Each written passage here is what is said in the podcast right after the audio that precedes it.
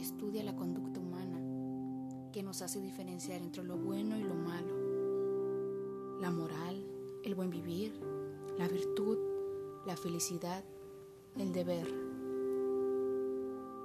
¿Para qué nos sirve la ética? Nos ayuda a reflexionar sobre nuestro comportamiento,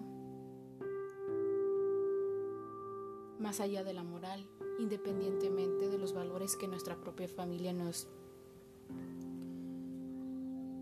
nos inculcó.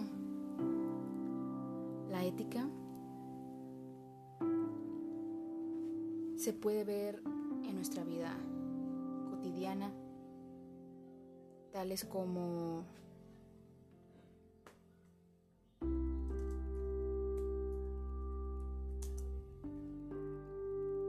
el respeto, la justicia, la honestidad, la libertad. Todo aquello que esté relacionado con, con los valores